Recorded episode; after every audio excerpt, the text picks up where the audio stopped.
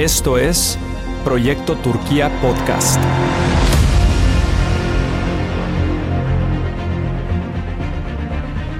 Un espacio para conversar acerca de Dios y la obra misionera en Turquía y todo Medio Oriente.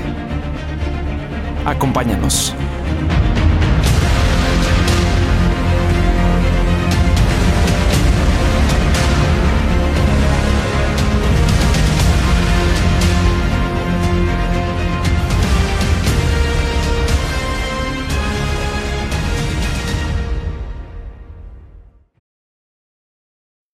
الله أكبر الله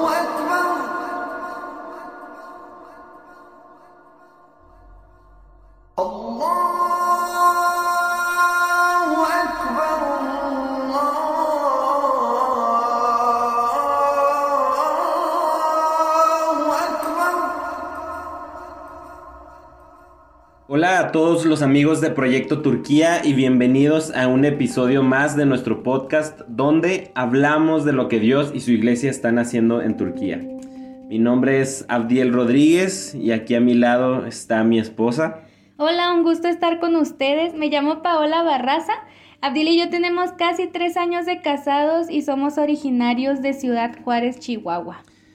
Desde hace casi siete años Dios nos dio un corazón por el pueblo musulmán en Turquía y desde entonces hemos estado involucrados en la obra misionera desde nuestra ciudad. Hemos estado en campo misionero dentro de México y en algunas temporadas en Medio Oriente, sobre todo en el Líbano y en Turquía. Pero actualmente estamos radicando en la ciudad del Paso, Texas. Estamos dirigiendo uno de los campus de nuestra iglesia aquí en El Paso pero sabemos que pronto estaremos de regreso en Turquía. Y para comenzar, no está de más recordarte algunos datos sobre este maravilloso país. Y, quiero decirte que, que Turquía es un país con más de 83 millones de habitantes, pero menos del 0.2% de la población son cristianos. Es conocido como el país menos evangelizado del mundo y aunque oficialmente es un país laico, en la práctica el Estado, el Islam y la cultura van prácticamente de la mano. Estamos ya a unos días de, del 18 de abril y este día es bien especial porque el 18 de abril es el Día Mundial de Oración por Turquía. Así es, esta fecha es muy particular porque hace 14 años, o sea, en el 2007, en una editorial cristiana en la ciudad de Malatya, en Turquía, se encontraba un grupo de creyentes, entre ellos un pastor turco, un misionero alemán y un recién convertido. Y en ese, esa editorial, editorial era muy importante ya que ahí se distribuían Biblias y diferentes libros cristianos a todo el país y se dice que entró un grupo de extremistas a pedir más información acerca de Jesús y diciendo que estaban interesados en aprender más de él, pero en realidad solo fue una trampa que, ellos armaron. Entonces los amarraron de las manos, de los pies y después de eso los degollaron. Y ellos han sido conocidos como los mártires cristianos de la Turquía moderna, aunque los medios locales lo manejaron como un asalto y no como algo en contra de su fe. Algo que a mí me impresionó mucho fue la reacción de la esposa del pastor hacia los culpables. Ella habló públicamente y dirigiéndose específicamente a los asesinos. Ella les dijo, yo no tengo un sentimiento de venganza, yo solo les voy a decir lo que Jesús dijo en la cruz. Señor, perdónalos porque no saben lo que hacen. Esto a mí me da a entender que ellos como familia, antes de que, de que él, él fuera asesinado, ellos estaban conscientes de que al servir a Cristo era una forma de entregar literalmente su vida. Ellos sabían que estaban poniendo en riesgo absolutamente todo, o sea, incluyendo su propia vida, pero estaban dispuestos a sufrirlo porque la respuesta que tuvo su esposa fue una respuesta llena de amor y, y no de venganza u odio como esperaríamos que reaccionaran muchos.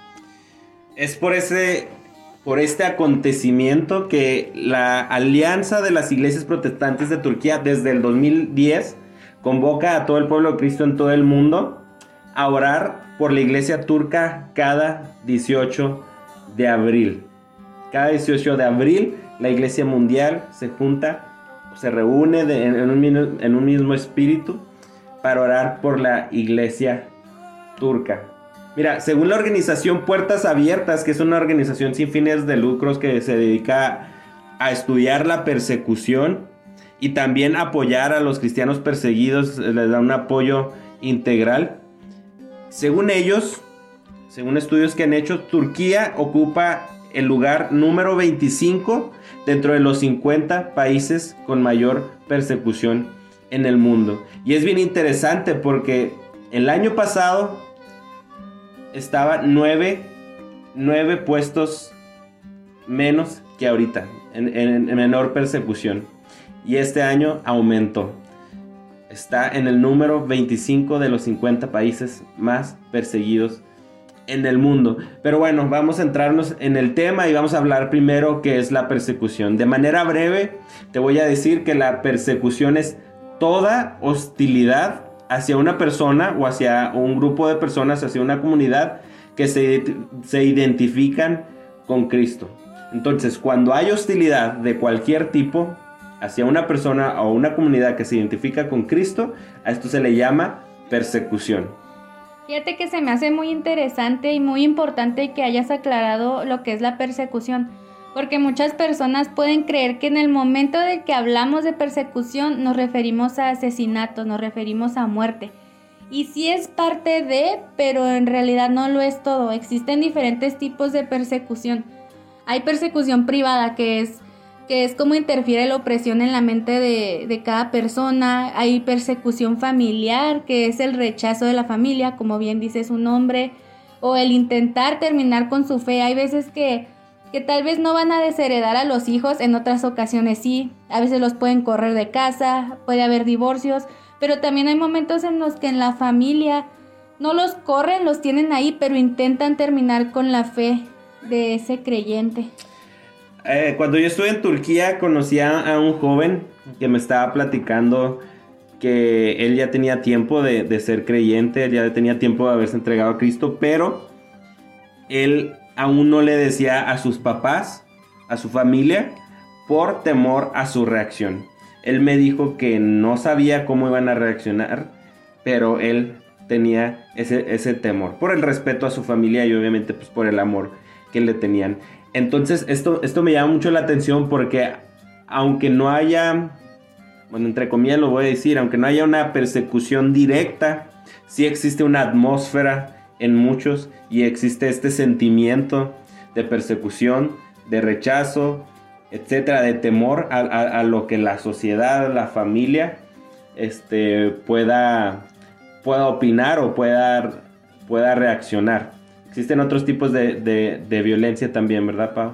Sí, está también la persecución nacional, que pone en riesgo eh, su trabajo, pone en riesgo su trabajo, o si es extranjero, pone en riesgo la renovación de su visa, o también está la persecución violenta, que ahí es donde entra eh, la muerte o los asesinatos, aunque también entran otros tipos de violencia que incluso existe dentro de las escuelas. Estaba leyendo el caso de la hija de un pastor que por el hecho de ser cristiana, por el hecho de ser hija de, un pastor, sus compañeros la golpearon, la golpearon hasta dejarla inconsciente, el maestro no hizo absolutamente nada, se la tuvieron que llevar al hospital de emergencia, gracias a Dios sobrevivió, pero durante todo ese año ella sufrió de desmayos, o sea, a causa de la violencia que sufrió por, por, por sus compañeros, ella todo ese año pues estuvo sufriendo.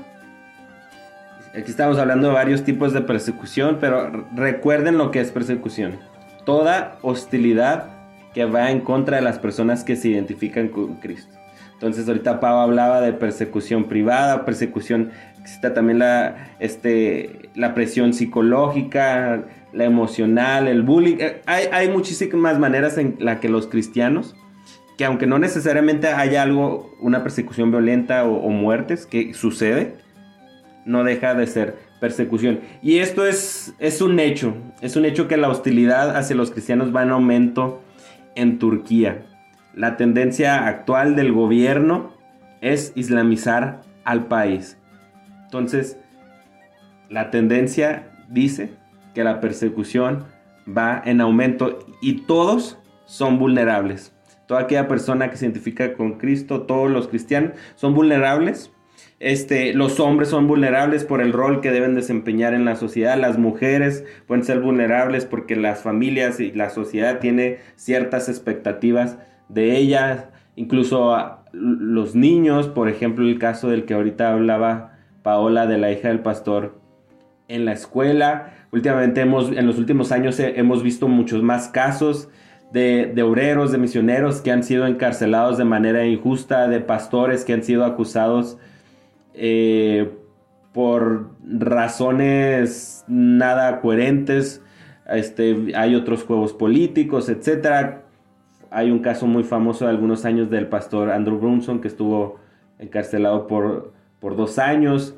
En el 2019, eh, un obrero coreano en la ciudad de Diyarbakir fue, fue apuñalado fue asesinado y también los medios locales informaron que probablemente fue un asalto, un robo, sí dieron con el culpable, pero lo acusaron simplemente de robo, pero pues nosotros conocemos las motivaciones. En estos últimos en este último año incluso hemos sabido de casos de expulsiones de obreros, de misioneros, de que se les han negado la renovación de sus visas, que han salido del país, que ya no, ya no pueden entrar de personas que no pueden trabajar en, el sector público o en trabajos de gobierno por el hecho de ser cristianos y aunque trabajen en el área privada son discriminados.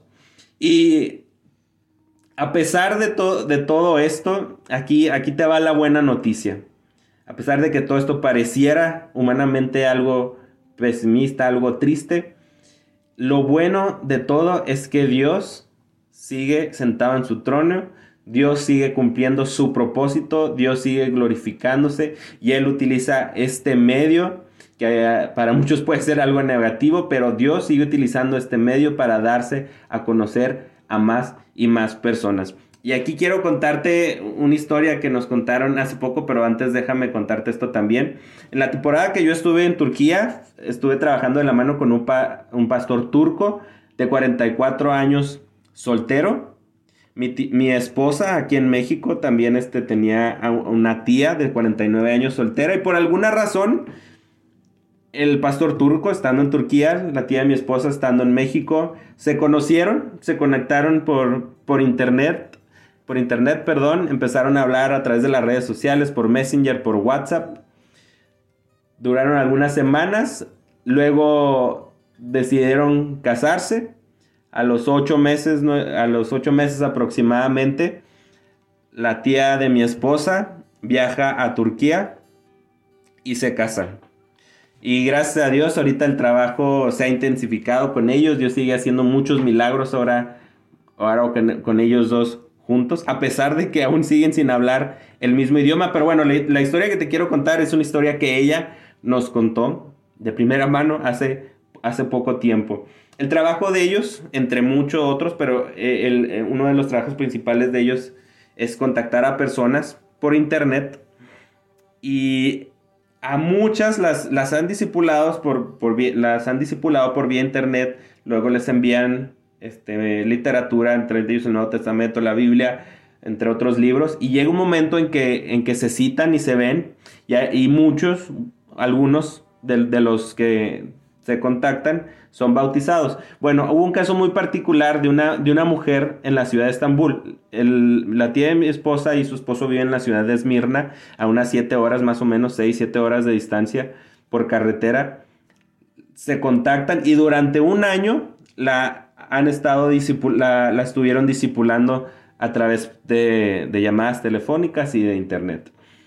La señora de una familia musulmana toma la decisión de, ser bautizada. Por esto la tía de mi esposa y su esposo, viajan hacia Estambul para bautizarla. Pero la señora les dice, necesito que lleguen a esta hora a mi casa, la iban a bautizar en la bañera de su casa, porque a esta hora no está mi esposo ni están mis hijas. Ella no quería que su familia se enterara por, por el miedo, por, al rechazo del que hablábamos ahorita.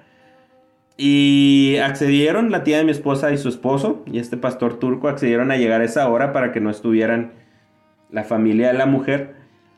Pero por alguna razón, por alguna extraña razón, los taxis no, no, no pasaron, ya cuando ellos querían ir al, departamento de la mujer, los taxis no pasaban, no se paraba ni uno y comienza una fuerte lluvia. Llegan más de una hora después a la casa de la mujer, ab- abre la puerta y ella, muy, ella un poco triste dice que ya no va a poder ser bautizada porque ya estaba su esposo y, y sus hijas presentes. Pero les da el pase para tomar un café, para tomar un, un- té. Y en la plática, en un momento de la plática, la mujer se arma de valor y les dice, les dice a su esposo y a sus hijas, ellos son cristianos, él es un pastor turco, él, perdón, él es un pastor cristiano y vienen a bautizarme porque yo he decidido seguir a Cristo. Con previo temor, pero con mucho valor, ella lo confiesa ante su familia. Pero lo impresionante aquí es que, al contrario del rechazo que ella esperaba, el esposo estuvo mucho más interesado y, y pidió que le hablaran más de Jesús, pidió Biblia. Las hijas también quisieron ser bautizadas, no, en, no en ese momento, ellas querían asimilar, aprender más. Pero toda esa familia definitivamente estuvo llamada por, por, por Jesús. ¿Y qué quiero decir con esto? Que sí, es real la persecución, es real la presión, es real la hostilidad, pero Dios se sigue glorificando, Jesús se sigue dando a conocer. El esposo de la mujer le dice, "Haz- desde hace un año yo te veo diferente y desde hace un año te veo feliz. Y fue del tiempo que ella empezó a ser discipulada y esa familia fue transformada. Entonces Dios sigue siendo Dios, Dios sigue sentado en su trono y Él sigue dándose a conocer. Bueno, ya para terminar, me gustaría que mi esposa leyera una carta que fue enviada por la Alianza de las Iglesias Protestantes de Turquía, convocando a, la oración los 18 de, de abril de cada año. Esta carta fue enviada desde el 2010 y me gustaría que- que la escucharan. Claro que sí. Dice, del cuerpo de Cristo en Turquía, a los santos y fieles hermanos y hermanas en Cristo alrededor del mundo, gracia y paz de Dios nuestro Padre y de nuestro Señor Jesucristo. Te escribimos desde Turquía, desde la tierra de Noé, de Abraham, de Pablo, del monte Ararat, de Arán, Antioquía, Éfeso, Galacia y las siete iglesias del Apocalipsis.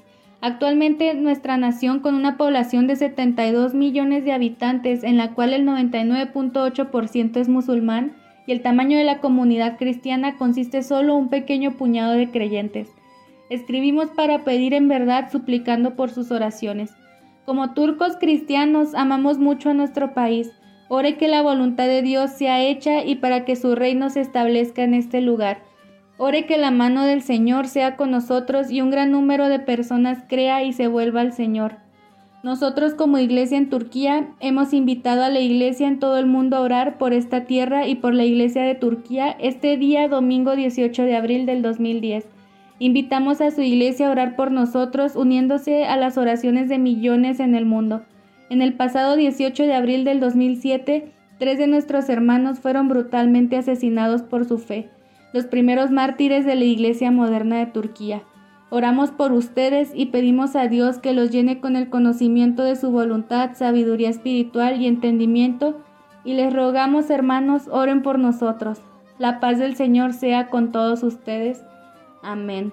Después de la carta, ellos ponen algunas peticiones de oración, como por la bendición y paz de Turquía, para que Dios nos bendiga y ser bendición a otros, que el Señor manifieste su amor y misericordia a la gente de Turquía a través del derramamiento de su Espíritu Santo sobre nuestra tierra, revelando su gloria con sanidades, señales y prodigios. Que el Señor rompa las mentiras y un sinfín de mala información acerca de Jesús, la Biblia y los cristianos que han cegado y dañado los corazones en nuestra tierra.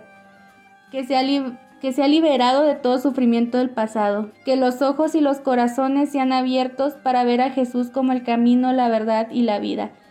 Por un refrescar, por aliento, fortaleza, protección y ánimo para los cristianos turcos.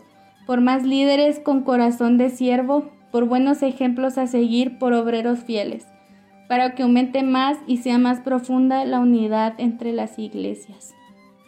Bueno, ya, ya, ya terminando, te invitamos que te unas eh, en oración, específicamente este 18 de abril por la iglesia turca, que te unas y que con, con muchos cristianos de todo el mundo, con un mismo propósito, con un mismo corazón por la iglesia en, en, en este país.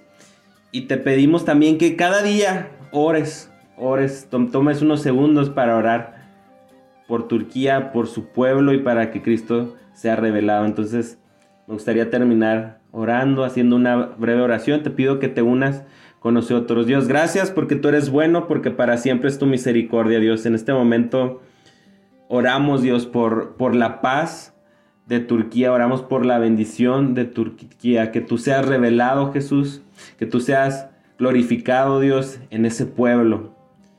Manifiesta tu amor, tu misericordia. Espíritu Santo, revela tu gloria a través de sanidades, de prodigios. Que tú les abras, Señor, la mente. Que les quites el velo a, a muchos, Señor, de los musulmanes. Que ellos te conozcan y conozcan el verdadero Dios, Señor. Te pido, por favor, que todos los prejuicios y todas las ideas erróneas que tienen de ti, que tienen de tu palabra y que tienen de tu iglesia, Señor, sean sean eliminadas y sean rotas. En el nombre de Jesús, Señor, te pido que Turquía sea libre, que los ojos, los corazones sean abiertos. Te pido por la iglesia, que sea una iglesia unida, que sea una iglesia fuerte, que sea una iglesia llena de Espíritu Santo, Señor, y que tu reino sea en y sobre esa nación. Te damos muchas gracias por habernos acompañado este tiempo y que Dios te bendiga. Te mandamos un fuerte abrazo.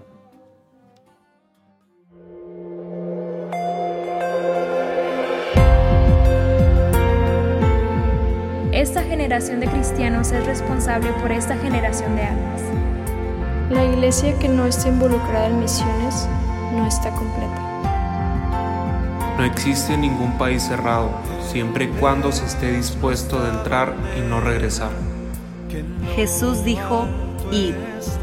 Debería ser la excepción quedarse. Esto fue Proyecto Turquía Podcast. Te esperamos en nuestro próximo episodio. Puedes encontrar más información en Instagram, proyecto.turquía o en nuestro Facebook, Proyecto Turquía.